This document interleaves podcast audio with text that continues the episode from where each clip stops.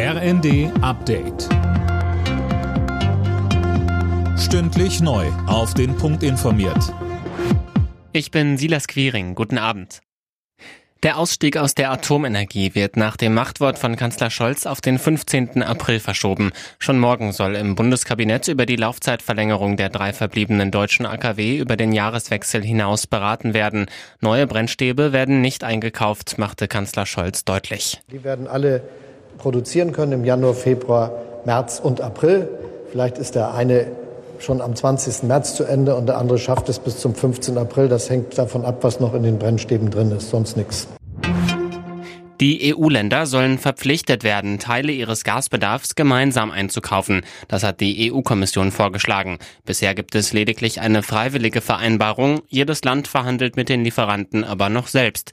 Die Staats- und Regierungschefs der EU beraten über den Vorschlag Ende der Woche beim Gipfel in Brüssel.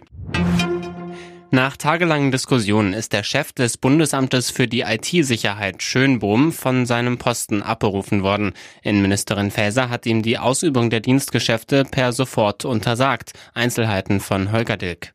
Gegen Schönbohm läuft zudem ein Disziplinarverfahren. Hintergrund dem bisherigen BSI-Chef werden indirekte Kontakte zum russischen Geheimdienst nachgesagt. Es geht dabei um einen Verein zur Cybersicherheit, den Schönbohm selbst mitgegründet hatte und dessen jetziger Präsident enge Kontakte nach Moskau pflegt. Offenbar sah das Ministerium darin eine Gefahr, denn das BSI mit Schönbohm an der Spitze warnt seit Beginn des Ukraine-Kriegs vor Cyberattacken aus Russland. Erste Überraschung in der zweiten Runde des DFB-Pokals. Borussia Mönchengladbach hat beim Zweitligisten Darmstadt 98 mit 2 zu 1 verloren. Hoffenheim fertigte Schalke im einzigen Bundesliga-internen Duell mit 5 zu 1 ab. Zuvor gewann Titelverteidiger Leipzig mit 4 zu 0 gegen den HSV.